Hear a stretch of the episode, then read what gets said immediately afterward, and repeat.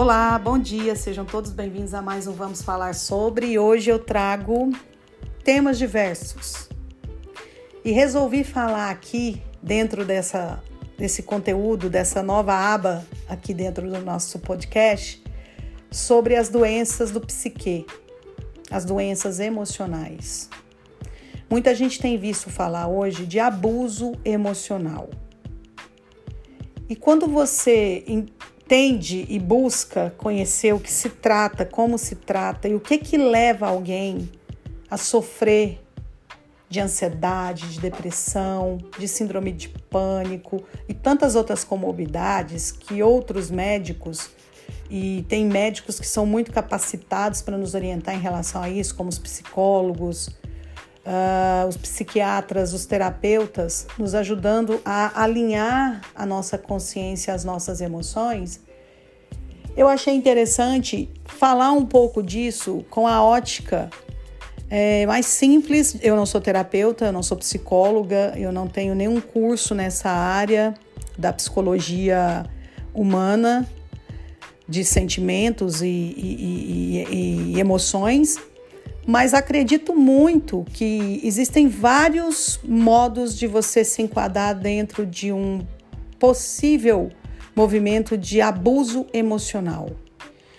Eu venho estudando e buscando informações dentro desse conteúdo para poder falar um pouco mais aqui e cheguei a um que me chamou muita atenção.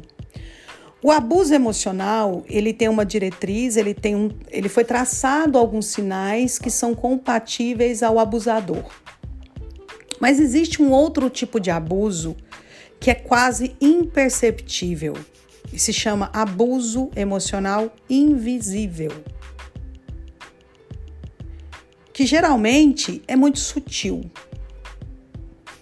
E o abusador faz sem sequer ter consciência de que aquilo pode estar trazendo para a pessoa que está fragilizada ou que está no momento é, de desequilíbrio emocional, dadas circunstâncias de processos de perca, que podem ser vários financeiro, é, afetivo, percas de entes queridos ou pessoas próximas que por algum motivo vieram a desencarnar você fica num estágio é, de vulnerabilidade, você se torna vulnerável em algum momento da sua vida diante de alguma dor. É como se fosse um gatilho que vai lá ou uma chave que gira e que te coloca nessa situação. E muitas vezes, para quem está dentro dessa situação, é muito complexo entender o que é abuso, o que é cuidado, o que é, é seu, o que não é seu, porque você dá ao outro essa necessidade e esse poder de validação.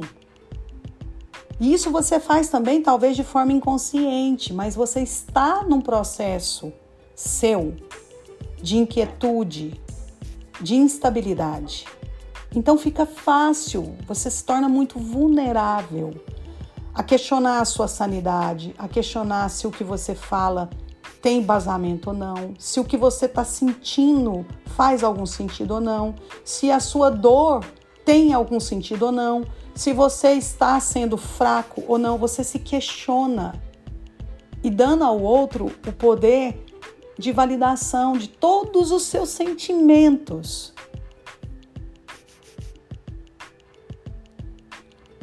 E é difícil porque quando você se encontra num processo muito sensível da sua vida, é exatamente o momento que você mais se coloca vulnerável a esses tipos de abuso, que pode ser o abuso emocional, com todas as suas suas vertentes, ou abuso emocional invisível, sutil, Então, cabe a nós termos essa consciência e procurarmos ajuda. Existem profissionais que são capacitados para nos mostrarem que a gente está vivendo uma situação como essa e que a gente pode sim fazer algum movimento ou buscar ajuda para que isso mude. E que nem sempre o abusador vai ser o abusador ciumento, o abusador grosso, o abusador que te trata mal na frente dos outros, o abusador que te, te diminui. Não, o abuso ele tem várias vertentes. E que muitas vezes na nossa vida, talvez já tivemos, passamos por algum, vamos repetir ou passamos por um outro tipo de abuso que pode se passar praticamente despercebido aos nossos olhos e aos nossos sentidos. Mas quando a gente busca ajuda e você entende que você está no processo frágil, que você está no processo fragilizado da sua vida, você consegue ter consciência de que até onde o que você faz ou você fala é seu e a partir daquele momento, ali por diante, o que não é mais seu, e sim o que a pessoa faz, o que é dela. Então, achei importante trazer esse tema. Eu tenho visto muito se falar nessa questão do adoecimento mental, do psique humano, e existem muitos meios da gente poder se ajudar e ajudar o outro. O primeiro passo, talvez, e o mais difícil, é aceitar que você está vivendo sim um processo frágil de fragilidade e de dificuldades.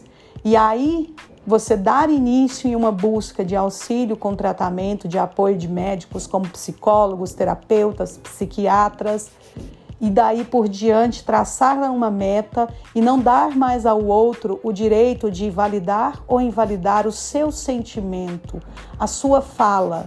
Não se colocar em questionamento de que se o que você está dizendo é o correto ou errado é se fazer valer das suas vontades, é se fazer valer do que você acha certo. E isso é você se valer da sua consciência.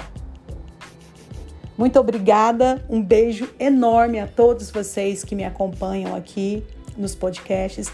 Não perca amanhã, Zé Arigó. Vamos começar a falar desse médium é um assunto muito polêmico, é uma história muito polêmica, mas é um médium que tinha uma faculdade mediúnica excepcional e que trabalhou durante o seu processo de encarnado, auxiliando muitas pessoas. Grande beijo, fiquem com Deus e conto com vocês amanhã.